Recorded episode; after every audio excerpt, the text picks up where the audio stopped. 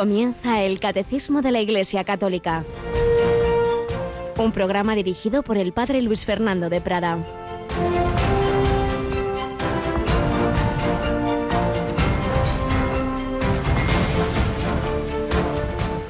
Acudió a él mucha gente, llevando tullidos, ciegos, lisiados, sordomudos y muchos otros. Los ponían a sus pies y él los curaba. La gente se admiraba al ver hablar a los mudos, sanos a los lisiados, andar a los tullidos y con vista a los ciegos, y daban gloria al Dios de Israel. Alabado sean Jesús, María y José. También nosotros damos gloria, alabamos, bendecimos al Dios de Israel que se ha hecho carne en Jesucristo, a su Madre Santísima, la Inmaculada, en cuya novena estamos a San José, heredero de David, que transmite a Jesús ese título mesiánico de Hijo de David, a todos los ángeles y santos que nos acompañan. Vivimos en la Iglesia, estamos ya en el tiempo posterior a Cristo, no en la espera de Él, pero sí en la espera de su segunda venida y en la espera de las venidas que Él hace y que quiere hacer a nuestras vidas. Hace falta que estemos preparados. Mira que estoy a la puerta y llamo. Y todos nosotros somos también tullidos, que no hacemos el bien que deberíamos, ciegos, que no vemos las cosas con los ojos de Dios, sordo, mudos, no oímos su palabra, nos entra por un oído, nos sale por otra, mudos, que no hablamos palabras evangelizadoras, palabras de caridad.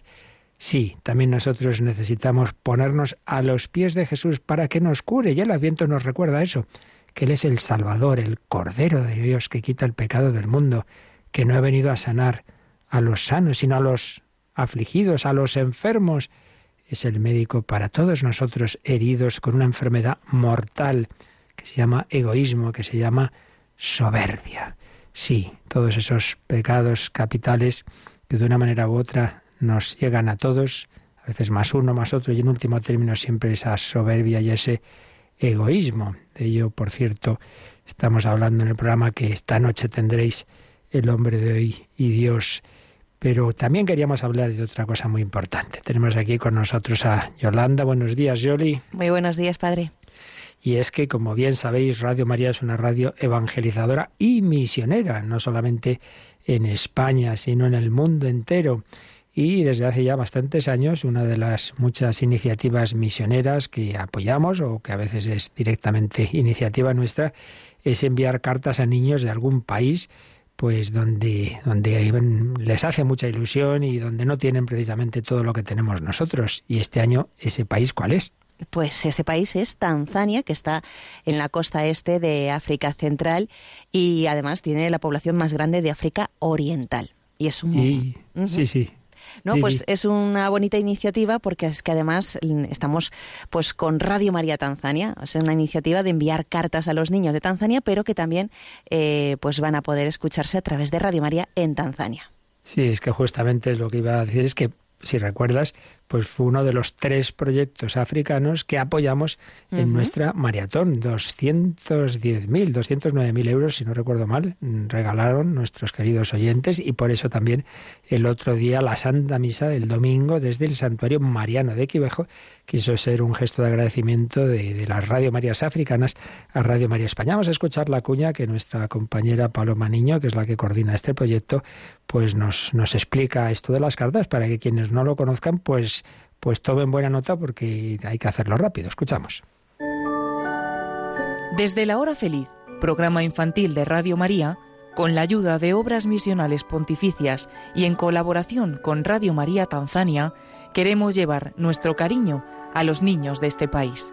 Tanzania está situado en la costa este de África Central y tiene la población más grande de África Oriental.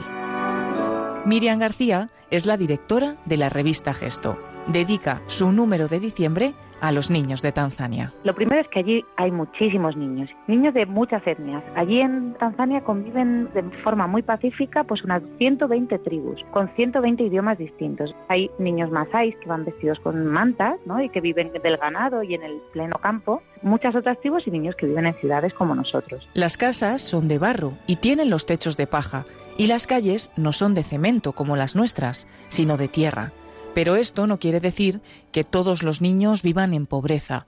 Viven con poco, pero están felices, siempre dispuestos a jugar, a conocerse y nunca pierden la sonrisa. Allí hay situaciones difíciles y muchos de ellos en casa viven situaciones complicadas, pues de papás que se han marchado, papás que no tienen trabajo y tienen muy poquito para comer y sin embargo, pues estos niños saben agradecer la vida y sobre todo saben disfrutar de los buenos momentos, aunque materialmente les falten cosas y en casa a veces las cosas no van bien, pues estos niños eh, saben disfrutar de la vida, la verdad.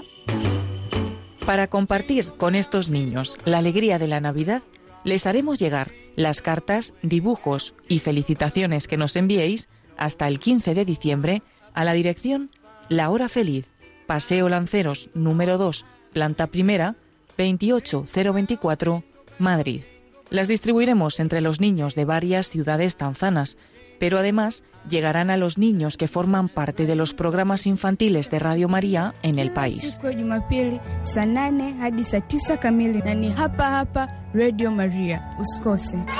Los niños de los programas recibirán vuestras cartas y las leerán en la radio para que vuestros mensajes lleguen a todos los niños de Tanzania que escuchan la emisora. Además del swahili, otro idioma oficial en el país es el inglés. Por ello, este año os pedimos que enviéis vuestras cartas y felicitaciones en este idioma. Recuerda, envía tu carta para los niños de Tanzania, en inglés y antes del 15 de diciembre, a la dirección La Hora Feliz, Paseo Lanceros número 2, planta primera, 28024, Madrid. Esta Navidad contagia alegría. Pues eso, contagia alegría también a esos niños de Tanzania y aunque está esa fecha tope del 15 de diciembre, pero mejor cuanto antes, cuanto antes que luego el correo se va retrasando y les llegaría ya, ya eh, pasado la Navidad y no tiene sentido. Pues ya lo sabéis, para transmitir esa alegría a uno de los países donde está Radio María. En parte también gracias a todos vosotros que tenéis ese espíritu misionero, como pasa cuando el Domum, pues España siempre ha sido muy generosa. Nos pasa lo mismo a nosotros en la maratón, pues seamos también misioneros con Radio María. Mañana también lo pediremos. Recordad que por la noche tenemos la hora santa de víspera de primer viernes de mes. Pues vamos a seguir, o ya casi creo que hoy terminar, de relatar eh, esas apariciones preciosas de la Virgen María Santa Catalina Laburé, que dieron origen a la medalla milagrosa. Ay, quien yo no la tengo. Bueno, mira si donde tú vives hay un convento, hay una parroquia que lleven los padres paules o donde estén las hijas de la caridad. Ellos de esa congregación que fundó San Vicente de Paul, de la que era, de la que era Catalina Labures, seguro que te pueden dar la medalla milagrosa y claro, si son sacerdotes, bendecirla. Pues vamos adelante, seguimos eh, recogiendo esas enseñanzas y esa vida preciosa de Santa Catalina Labure.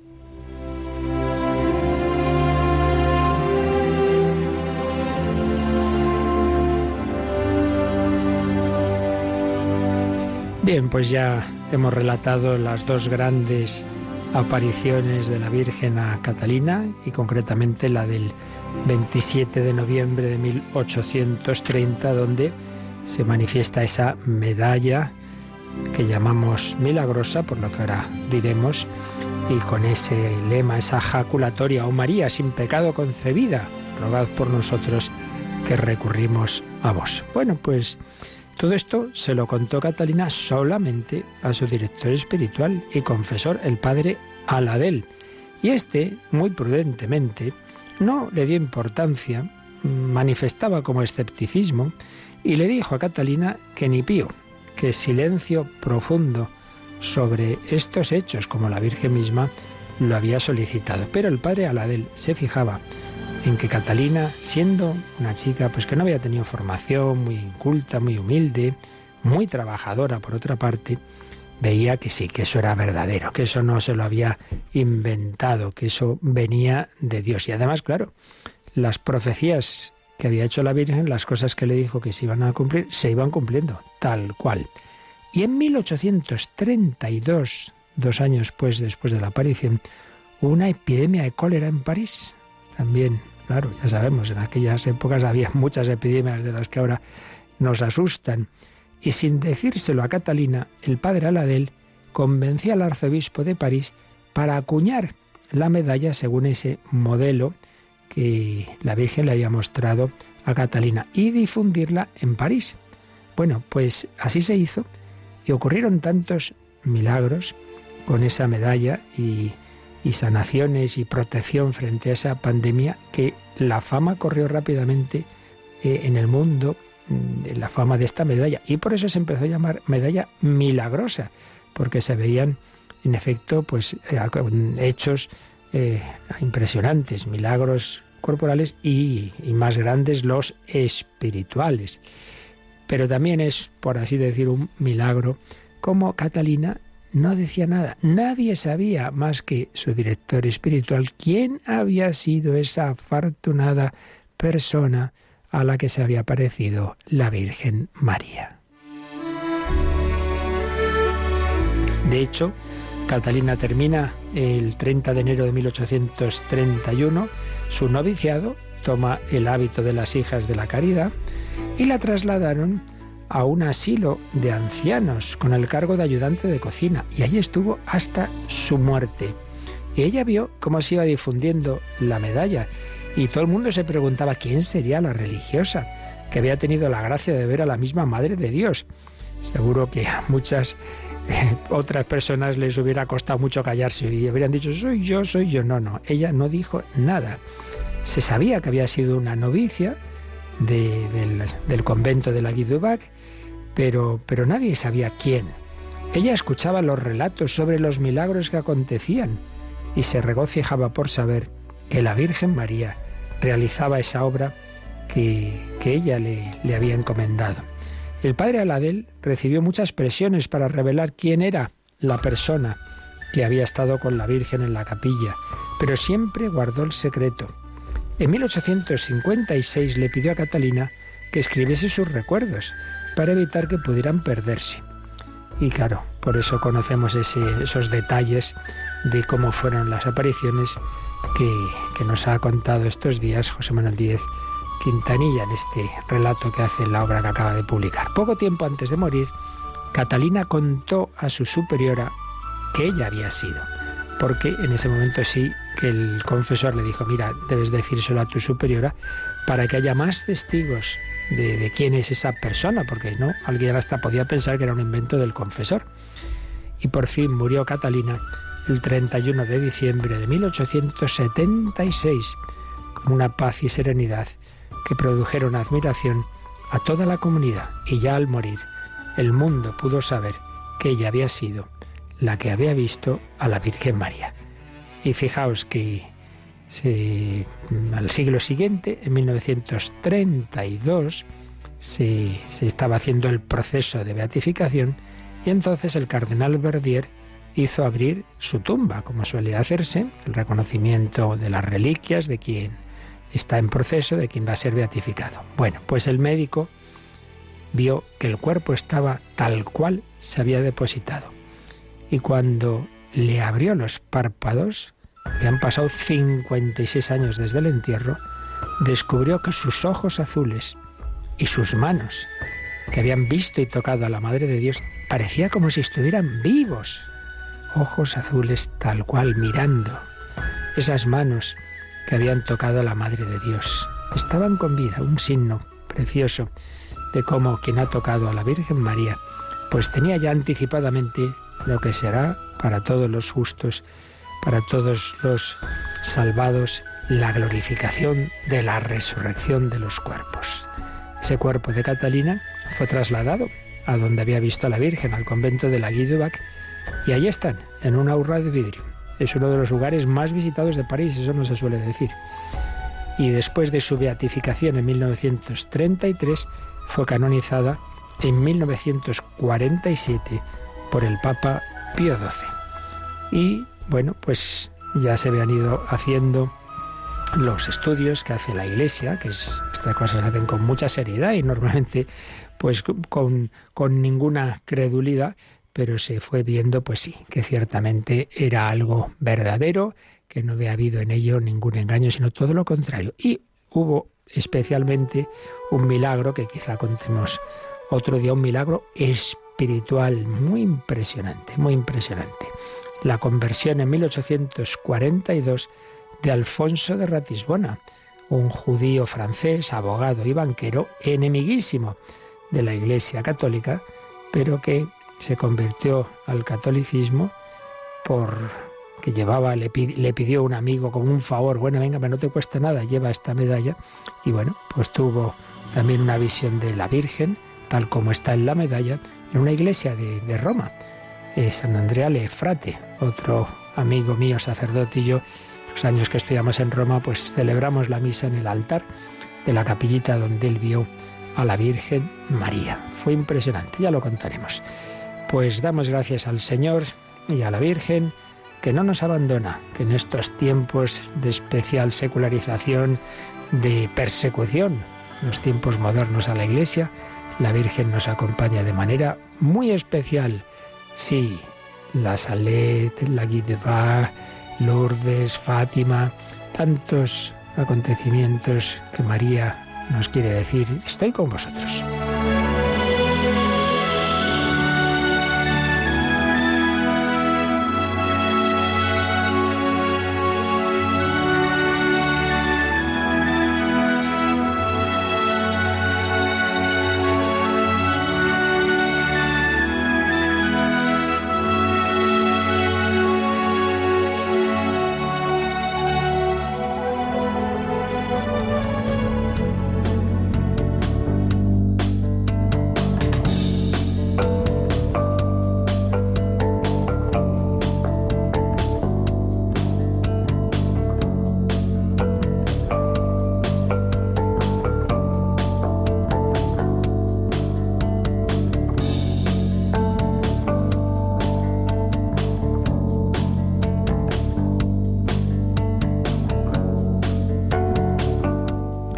Estoy con vosotros, está con nosotros Jesucristo, el Hijo de Dios hecho hombre, Dios con nosotros y nos ha dejado también a María. Ahí tienes a tu madre, ahí tienes a tu hijo, pero aunque estos acontecimientos extraordinarios pues son realmente preciosos, no dejan de ser eso, extraordinarios.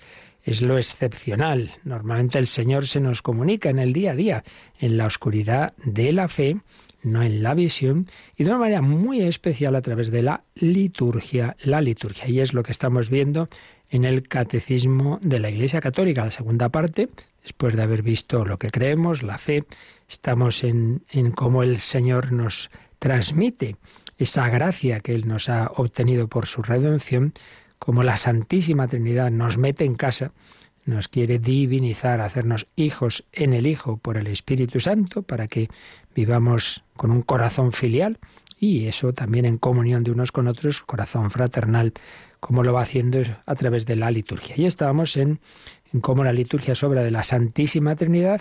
Después de haber hablado del Padre y del Hijo, estamos viendo la acción del Espíritu Santo en la liturgia.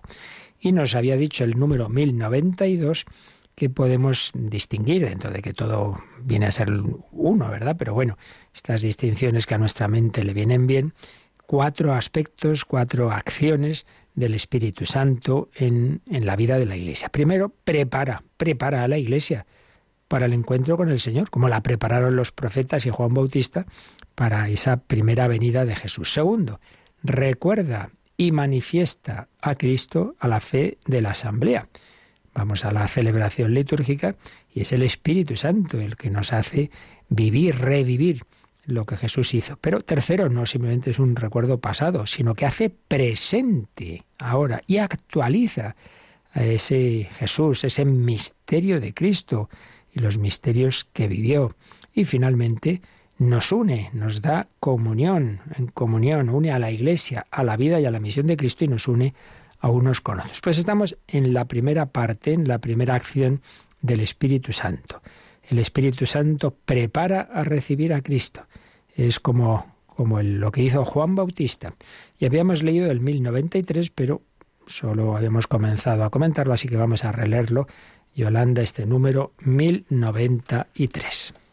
El Espíritu Santo realiza en la economía sacramental las figuras de la antigua alianza puesto que la Iglesia de Cristo estaba preparada maravillosamente en la historia del pueblo de Israel y en la antigua alianza, la liturgia de la Iglesia conserva como una parte integrante e irreemplazable, haciendo los suyos, algunos elementos del culto de la antigua alianza, principalmente la lectura del Antiguo Testamento, la oración de los salmos y, sobre todo, la memoria de los acontecimientos salvíficos y de las realidades significativas que encontraron su cumplimiento en el misterio de Cristo, la promesa y la alianza, el éxodo y la Pascua, el reino y el templo, el exilio y el retorno.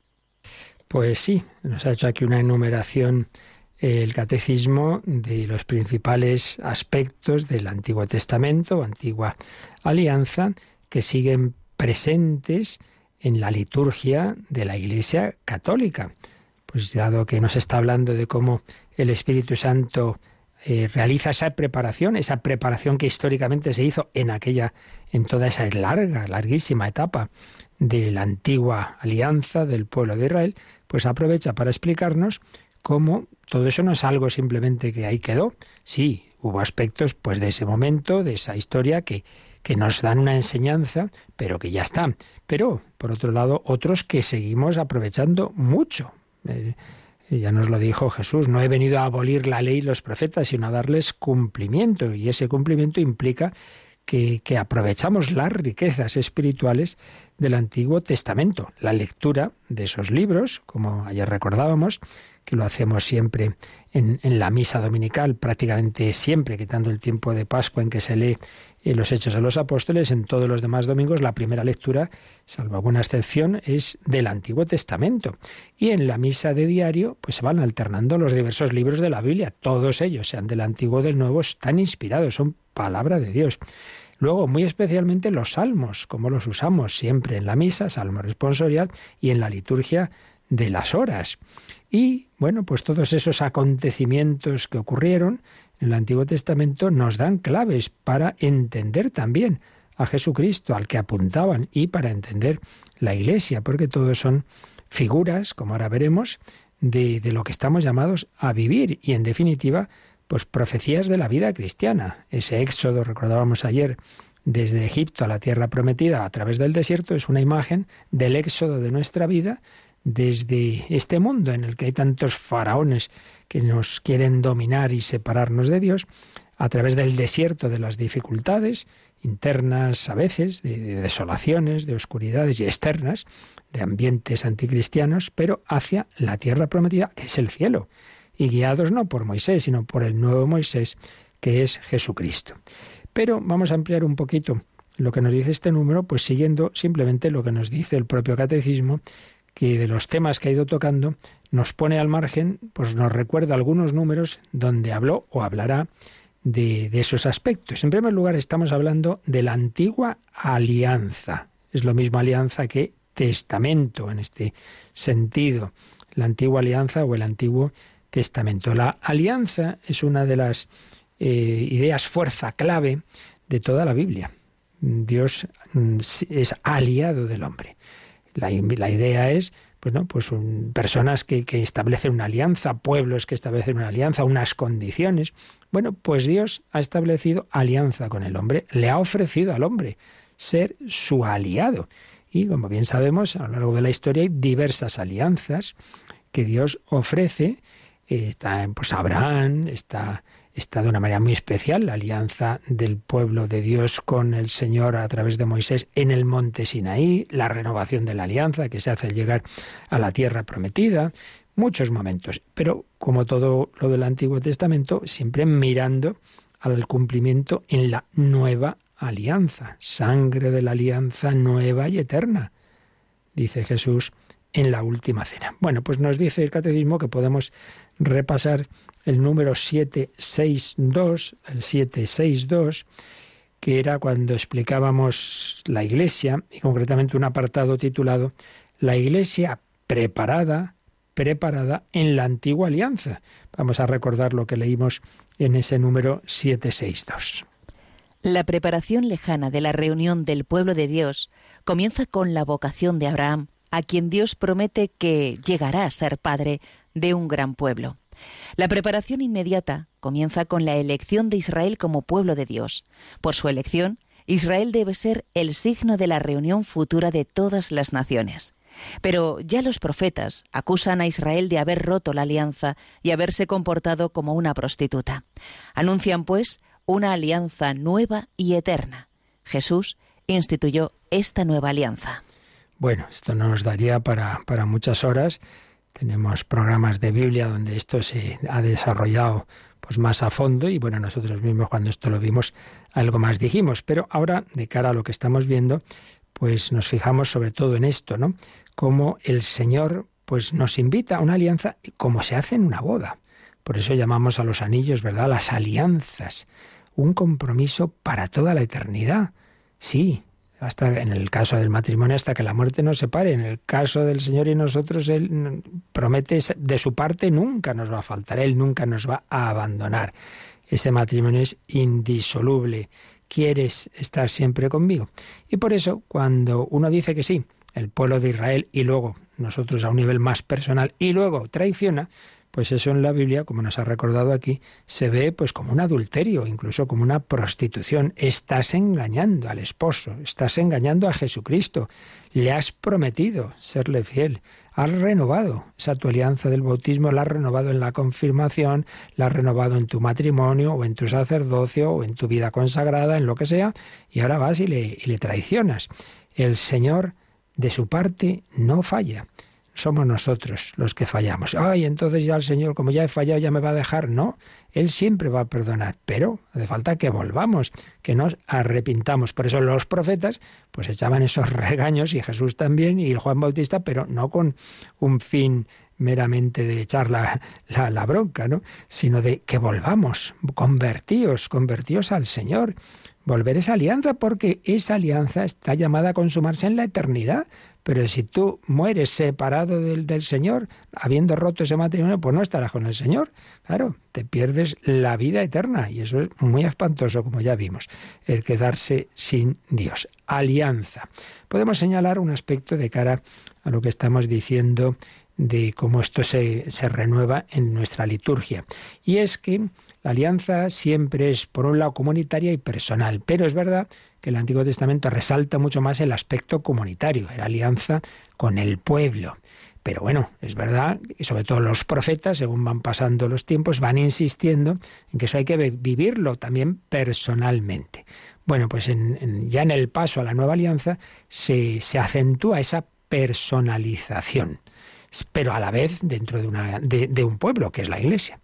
Entonces siempre hay que mantener esos dos aspectos. Y eso en la liturgia en concreto, pues implica que las celebraciones litúrgicas de por sí son comunitarias. Puede ocurrir una vez, pues nos pasa, el sacerdote un día, oye, yo no celebro misa, yo tengo derecho también a celebrar la misa. Estoy solo, pues la celebro yo, pero eso es lo excepcional. Lo normal de todo sacramento es, de alguna manera, vivirlo en comunidad pues es como un, signo de eso, de que la alianza es dentro de ese pueblo. Pero por otro lado, se insiste mucho, nos insiste el Señor, ya lo hacían los últimos profetas, en que eso hay vivirlo, pues no como un rito externo, como tantas religiones más primitivas, no, sino desde el corazón. Por eso ya Jeremías hablaba de una alianza del corazón, el corazón de piedra se convertirá en un corazón de carne. Entonces eso, aplicado a la liturgia, implica, por un lado, hombre, que, no seamos individualistas, que, si voy a la, Eucaristía pues, pues, pues me alegre de que están los hermanos, de, cantar todos juntos, ese tipo de cosas, pero por otro lado, vivirlo personalmente. Por eso, con devoción, con preparación, eh, habiendo visto antes a ser posible pues las lecturas, que no me pillen así, que no me he enterado de lo, de lo que han dicho, eh, y, con ese espíritu de, de, fe, quedándome después, si puedo, un ratito de acción de gracias, para vivir eso en el corazón, de una manera personal. Pues sí, se lo pedimos así al Señor y pedimos al Espíritu Santo, al Espíritu Santo, que, que, sea Él, el que nos prepare cada día en la Santa Liturgia, sea en la misa, sea en otros momentos y sobre todo los domingos, a renovar, a renovar esa alianza con el Señor. Necesitamos que el Espíritu Santo nos dé ese corazón, un corazón filial y fraternal para vivir nuestro encuentro con el Señor y decirle, sí, sí, yo quiero seguir contigo, no quiero romper esta alianza, si alguna vez la rompo, Señor, perdóname, llámame, volveré, veni Creator Spiritus. Veni Creator Spiritus, mentes tuorum implesso per na gratia quae tu creasti pectora. Vidi ceris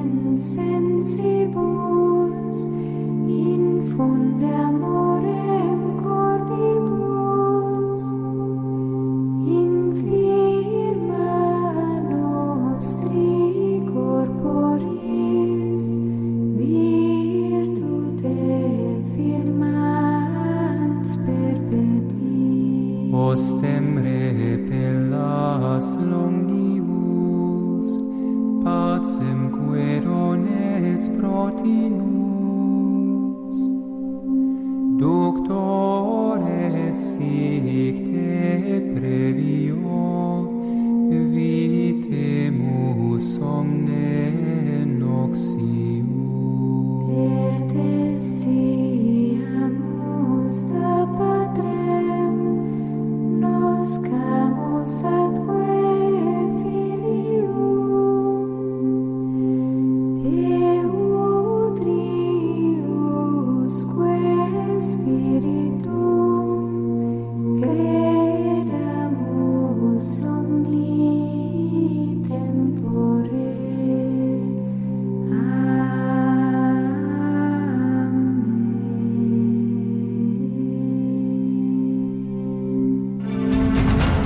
Descubre la fe de la Iglesia a través del Catecismo de 8 a 9 de la mañana, de 7 a 8 en Canarias, en Radio María.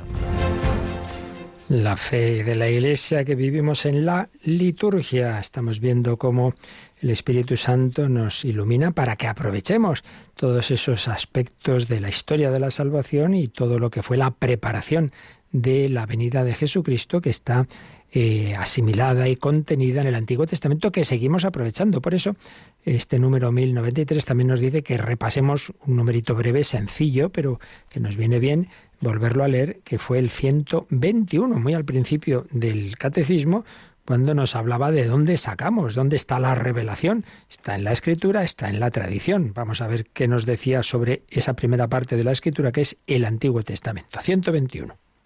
El Antiguo Testamento es una parte de la Sagrada Escritura de la que no se puede prescindir. Sus libros son divinamente inspirados y conservan un valor permanente, porque la antigua alianza no ha sido revocada. Todo esto, claro, ya lo explicamos con, con calma cuando estuvimos viendo todo lo relativo a la Biblia y repito que tenemos programas de Biblia, varios, de gente muy experta, a los que, pues, cuando tengáis dudas así ya de tipo más bíblico, lo mejor es que se los dirijáis a ellos, que son, pues eso, personas como más especialistas en la Biblia. Pero lo esencial que tenemos que saber, pues está aquí, recogido en, en, en el catecismo y lo fuimos explicando en su momento. Y aquí ahora la idea es esta que es verdad que hay aspectos de, del Antiguo Testamento que fueron para un determinado momento, pero también es verdad que todo ello, en tanto en cuanto fue escrito, eh, esa, esa, ese, esa, ese ponerlo por escrito fue hecho bajo lo que llamamos una inspiración. Cuando hablamos humanamente, esta persona está muy inspirada, es como que tiene, digamos, algo ahí, un genio artístico que le inspira, ¿verdad? A ese compositor, a ese poeta. En el caso que estamos hablando es el Espíritu Santo, es Dios mismo quien inspira sin anular las capacidades humanas. Por eso la Biblia tiene dos autores, el autor divino y el autor humano. El autor humano son muchos autores, en todo lo que es la Biblia, desde el Génesis al Apocalipsis. El autor principal siempre es Dios que lo que quiere es transmitirnos unas verdades, pero lo hace inspirando a personas que cada uno lo hace luego, la parte, digamos, humana, pues como cada uno es. Por eso se distingue el estilo humano de uno, del otro, esto, eh, como escribe Juan, como escribe Pablo, como escribe Lucas, etcétera. Bueno, pero en cualquier caso, el autor divino es el mismo, de todos los libros. Por eso, por eso hay una unidad de la Biblia más allá de las diferencias. Y por eso no podemos prescindir del Antiguo Testamento. Eso sí, siempre hay que verlo cómo ha ido culminando todo en el Nuevo y por tanto interpretarlo y aplicarlo a nuestra vida desde el Nuevo. Porque hay una pedagogía, esto es muy sencillo, esto es como tú tienes unos niños pequeños a los que a lo mejor pues has ido dando la catequesis, bueno, si son tus hijos por supuesto, pero incluso en una parroquia a lo mejor has ido subiendo de curso el mismo catequista con los niños las distintas edades. Bueno, pues les has ido explicando desde el principio verdades difíciles como la Trinidad, pero claro, se la explicabas el primer año de una manera muy, muy básica, muy, muy elemental, no falsa, pero, pero muy incompleta, y poquito a poquito, con más detalle con más profundidad. Entonces, claro, lo importante, digamos, lo, lo definitivo es lo último. Y desde lo último miramos lo primero. Pues algo así. Eh, hay aspectos del Antiguo Testamento que se quedan cortos, claro está, y no digamos en la educación moral. Pues Dios permite cosas que, cuando ya llega la plenitud de la comunicación del Espíritu Santo, que es Pentecostés, ya llega el momento de poder vivir todo más en plenitud.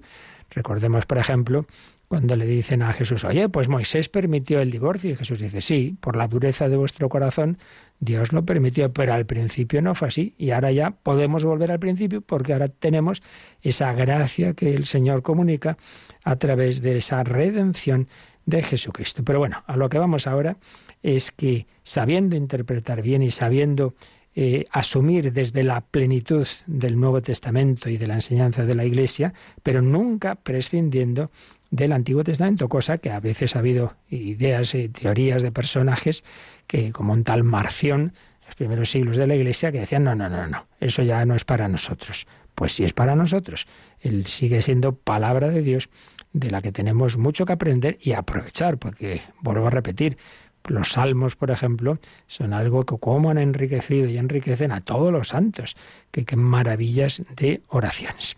Y precisamente otro de los números marginales que nos pone el catecismo, en este caso no es algo que hayamos visto, sino al revés, es algo de- del final, el 2585 es de la cuarta parte del catecismo, justamente de la oración y justamente nos va a decir algo de los salmos. Son varios números dedicados a los salmos, pero leemos el primero de ellos, de esa parte de la oración, que se titula este apartado, Los salmos, oración de la asamblea, 2585.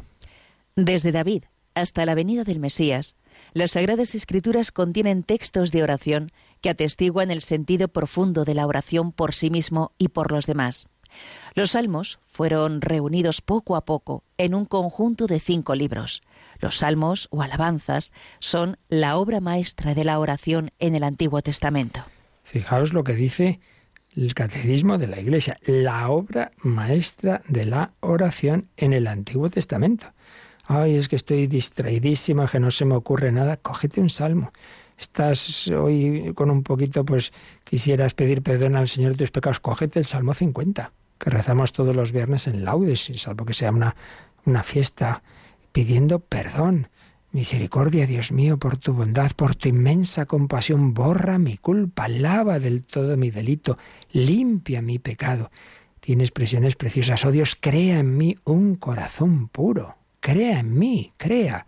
Sí, haz en mí lo que no tengo. Yo no puedo darme un corazón puro. Créalo. No, pues yo hoy tengo un deseo de Dios. Oh Dios, tú eres mi Dios, por ti madrugo. Mi alma está sedienta de ti.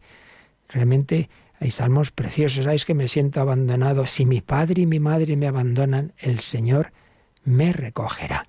Textos preciosos que la Iglesia, pues, aprovecha en toda su liturgia, en toda su espiritualidad, que tantos santos han disfrutado, se han, decía San Agustín cuando ya se convirtió y empezó a profundizar en los salmos y, a, ver cómo se cantaban en la iglesia, dice que le saltaban las lágrimas de la emoción, de, de, de cómo, cómo el Señor nos ha dado esa oración para para unirnos a Él, para alabarlo, para todos los sentimientos de petición, de, de, acción de gracias, de arrepentimiento. Bueno, y otro de los números que nos pone el catecismo lo acabamos de ver, era el 1081, pero bueno, vamos a, también a, a repasarlo. Estuvimos viendo sobre las bendiciones, porque también un elemento fundamental del Antiguo Testamento es la bendición, ya lo vimos, pero vamos a releer este número, el 1000 el 1081. Las bendiciones divinas se manifiestan en acontecimientos maravillosos y salvadores. El nacimiento de Isaac, la salida de Egipto, Pascua y Éxodo, el don de la tierra prometida, la elección de David, la presencia de Dios en el templo, el exilio purificador y el retorno de un pequeño resto. La ley, los profetas y los salmos que tejen la liturgia del pueblo elegido recuerdan a la vez estas bendiciones divinas y responden a ellas con las bendiciones de alabanza y de acción de gracias. Pues lo dicho, como todos esos acontecimientos, ya hemos ido comentando varios de ellos, hoy o ayer, pues aquello que ocurrió históricamente al pueblo de Israel tiene un significado para nosotros.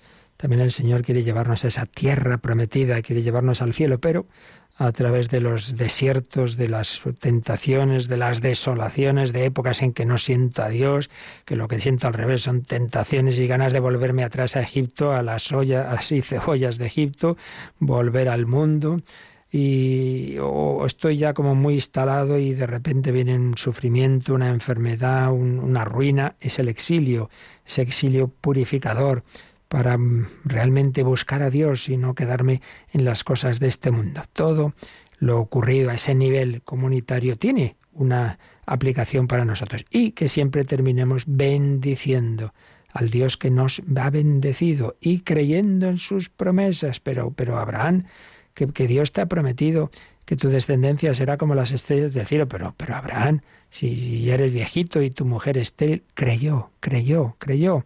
Incluso cuando ya Dios le regala a Isaac y le pide, o se cree, parece que le pide que sacrifique a su hijo, Abraham está dispuesto y sabe que a pesar de todo Dios cumplirá su promesa, ya veremos cómo. Se fió de Dios. Abraham, nuestro Padre en la fe, es una expresión que aparece en la Santa Misa en el primero de los cánones, el llamado canon romano, la plegaria eucarística primera. Abraham, nuestro Padre en la fe. Sí, tenemos mucho que recoger y que aprender de todos esos personajes y todas esas enseñanzas que aprendíamos de pequeños en otra época, lo que llamamos la historia sagrada, ¿verdad? Qué, enseñanzas tan buenas. Nunca las despreciamos. Bueno, pues vamos a, a, seguir con el número siguiente, aunque solo hoy nos dé tiempo a, prácticamente a leerlo, que va a insistir en cómo en la liturgia pues se aprovecha la Biblia entera, en esa unidad del Antiguo y del Nuevo Testamento. Vamos pues, Yolanda, con el número 1094. Sobre esta armonía de los dos testamentos se articula la catequesis pascual del Señor y luego la de los apóstoles y de los padres de la Iglesia. Esta catequesis pone de manifiesto lo que permanecía oculto bajo la letra del Antiguo Testamento, el misterio de Cristo. Es llamada catequesis tipológica, porque revela la novedad de Cristo a partir de figuras, tipos, que lo anunciaban en los hechos, las palabras y los símbolos de la primera alianza. Por esta relectura en el Espíritu de verdad a partir de Cristo, las figuras son explicadas. Así, el diluvio y el arca de Noé prefiguraban la salvación por el bautismo. Y lo mismo la nube y el paso del mar rojo. El agua de la roca era la figura de los dones espirituales de Cristo. El maná del desierto prefiguraba la Eucaristía, el verdadero pan del cielo. Pues aquí tenemos más ejemplos de esos elementos, de esos acontecimientos del Antiguo Testamento que nos iluminan para darnos cuenta de lo que luego el Señor nos ha dado. Por ejemplo, esto último que acabamos de escuchar, ¿no? Dios daba ese regalo, les llegaba un pan especial, el pan del cielo. Bueno, pues está claro cuál era el maná, el pan del cielo. Era Jesucristo, era la Eucaristía. Bueno, pues nos ha dicho este número que la catequesis que hace primero el propio Jesús resucitado. ¿A qué se refiere? Al episodio de los discípulos de Maús. Por eso entre paréntesis pone Lucas 24, 13 a 49. Dice, sobre esta armonía de los dos testamentos se articula la catequesis pascual del Señor, Maús, y luego la de los apóstoles y los padres de la Iglesia. Y todo esa reflexión que se hace de lo que ha ocurrido en Cristo, su pasión, muerte su resurrección, claro, ahora ya cuadran las cosas que ponía el Antiguo Testamento, pero vamos a ver, si aparecía que iba a ser un rey, un rey victorioso, sí, sí, pero luego hay un pasaje en Isaías 52, 53, que, que aparece el siervo de Yahvé, que ha sufrido muchísimo, y esto como cuadra, es que es el mismo, el rey, el rey de los judíos va a estar en una cruz, anda. Por eso, cuando los discípulos de Maús, Jesús se pone a caminar con ellos resucitado y no le reconocen, les pregunta, ¿de qué discutís entre vosotros mientras vais andando? Entonces Cleofás le dice, ¿eres tú el único residente en Jerusalén que no sabe las cosas que han pasado en ella? ¿El qué? Lo de Jesús el Nazareno, que fue un profeta poderoso en obras y palabras delante de Dios y de todo el pueblo, cómo nuestros sumos sacerdotes y magistrados le condenaron a muerte y lo crucificaron. Nosotros esperábamos que sería él el que iba a librar a Israel, pero con todas estas cosas llevamos ya tres días desde que esto pasó.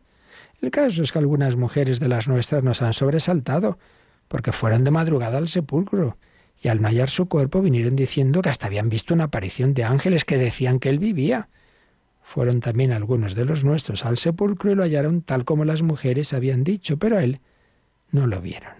Entonces, fijaos en lo que dice Jesús, oh insensatos y tardos de corazón, para creer todo lo que dijeron los profetas.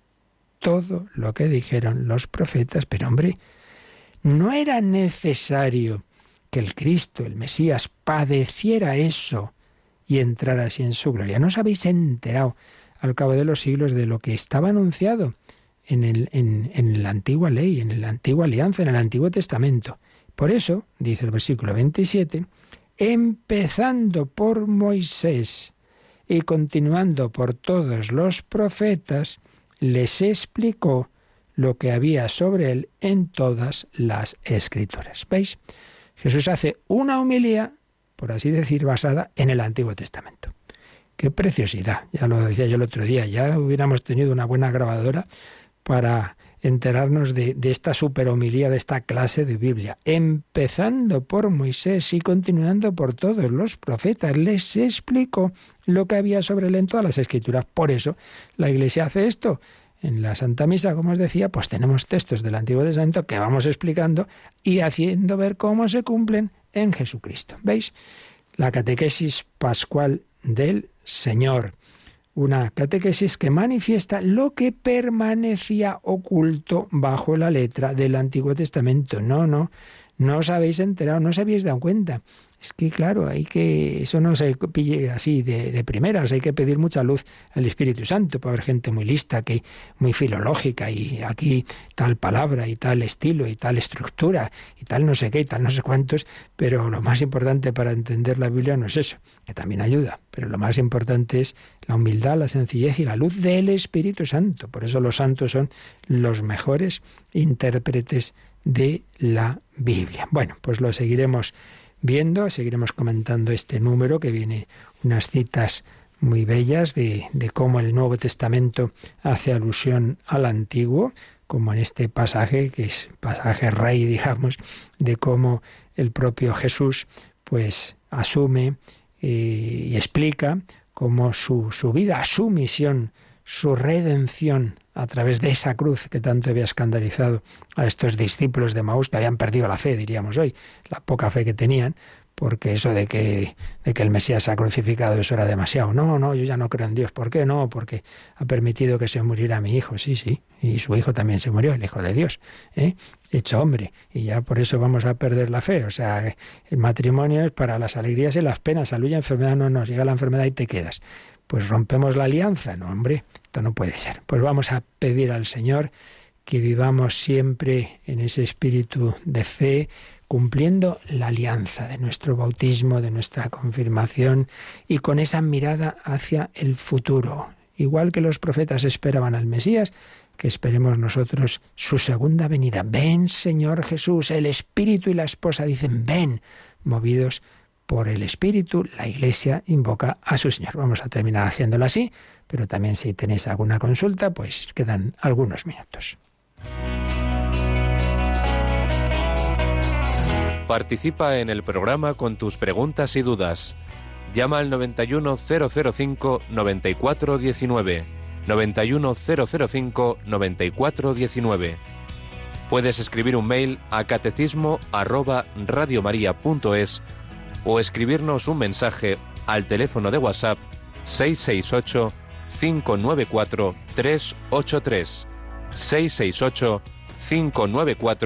383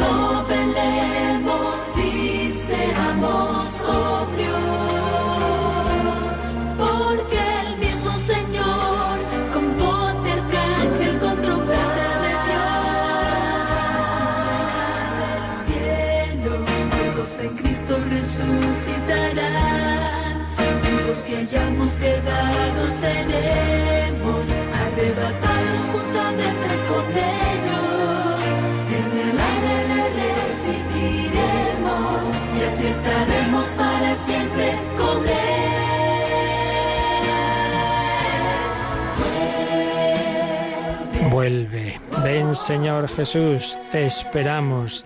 Adviento. Esperemos con el corazón abierto, como los grandes profetas del Antiguo Testamento. Ven, Señor Jesús. ¿Tenemos alguna llamada, Yolanda?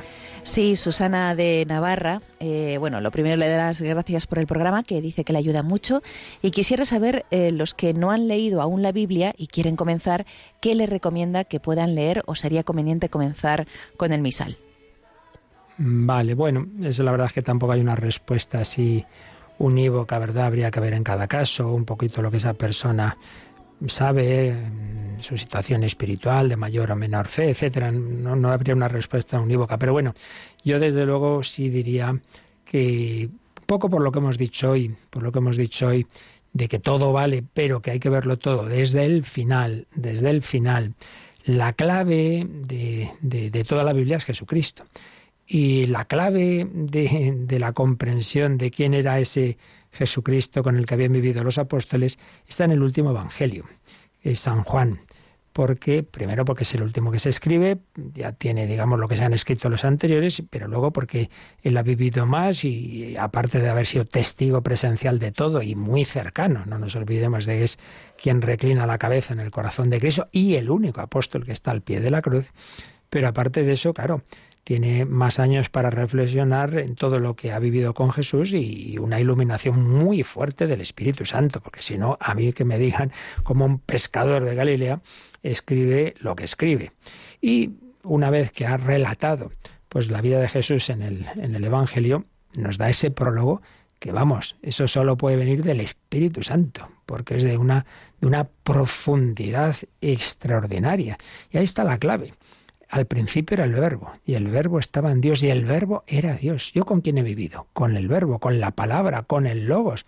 Pero el logos eterno se ha hecho carne, se ha hecho carne. Yo he tocado a ese, mm, a ese Dios, a esa palabra de Dios, lo he tocado, puede decir Juan.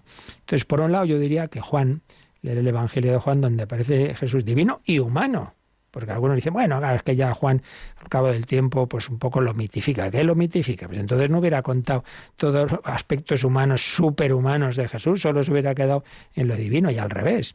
Destaca muchísimo esa humanidad de Jesucristo, Dios hombre verdadero. Y por otro lado, el Evangelio de Lucas, que es bastante extenso, pues es quizá el que recoge más eh, aspectos de la doctrina del Señor eh, que, yo creo que, todos necesitamos mucho, la misericordia. Las parábolas impresionantes de la misericordia. La del Hijo Pródigo solo está en Lucas 15. La oveja perdida, la dracma perdida, el trato de Jesús con los pecadores, las enseñanzas sobre la oración, la relación de Jesús con que aparecen ahí las mujeres, la Virgen María la Virgen María, es donde aparece la Anunciación. Son dos evangelios, ya digo todos, que sé, claro, es que uno pues se quedaría con todo, pero en fin, estos dos evangelios yo diría que yo empezaría por ahí, porque luego todo lo demás pues mm, van mirando hacia ahí, a la consumación de, de toda esa revelación de Dios en ese Cristo que nos presentan los evangelios. Por eso, claro, en la liturgia de la Iglesia hay varias lecturas, pero cuando llega el Evangelio nos ponemos de pie, se hace la señal de la cruz, en las celebraciones más solemnes incienso, porque dice, oye, que ahí está lo principal, ¿eh? que ahí es esa, esa palabra de, de Cristo vivo, tienes que estar especialmente atento al Evangelio. Otra posibilidad, ciertamente, es muy buena, que es compatible con esta, es la de ir leyendo las lecturas del, del día, del misal. Entonces, quizá podría ser unir las dos cosas. Por la noche, por ejemplo, una costumbre que tienen muchos, con esos libritos tan fáciles, ¿no? Pues que hay del Evangelio del día para todo el año. Pues te lees por la noche lo que mañana vas a tener en, en la misa. Bueno, entonces, por un lado, la liturgia nos va educando y nos va dando, pues eso, lecturas del antiguo, del nuevo, para el tiempo litúrgico. Eso es muy bueno. Pero yo diría unir eso y luego ir leyendo la Biblia poquito a poquito, empezando, yo diría, por, esos, por los evangelios, eh, luego seguir ya el resto del Nuevo Testamento y luego ya, pues ahí sí vendría con alguna ayuda, porque el Antiguo es muy amplio y leerse todo el Levítico uno se puede cansar porque ahí hay cosas un poquito pesaditas para que ya es así que hay aspectos ahí, ¿verdad? Como más que han quedado en su momento. Pero todo con ayuda, pues lo que hemos dicho, todo es aprovechable, por supuesto, los salmos, etcétera, etcétera. Muy bien, buena, buena cuestión. Pues nada, lo dejamos aquí pero recuerdo que un servidor esta noche vamos a dedicar el último programa a la pereza en relación con la tristeza, la cedia, la depresión. Hemos estado meses hablando de todo eso. Lo vamos a, preparar ya casi está en un recopilatorio. Y luego recuerdo que mañana por la noche tendremos nuestra hora santa. Hoy es el último día para enviar vuestras peticiones si queréis que estén al pie del altar mañana. La bendición de Dios Todopoderoso, Padre, Hijo y Espíritu Santo, descienda sobre vosotros. Alabado sea Jesucristo.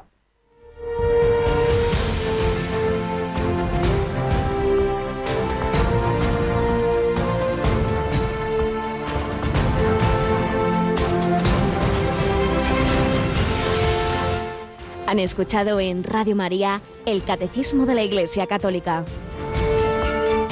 un programa dirigido por el Padre Luis Fernando de Prada.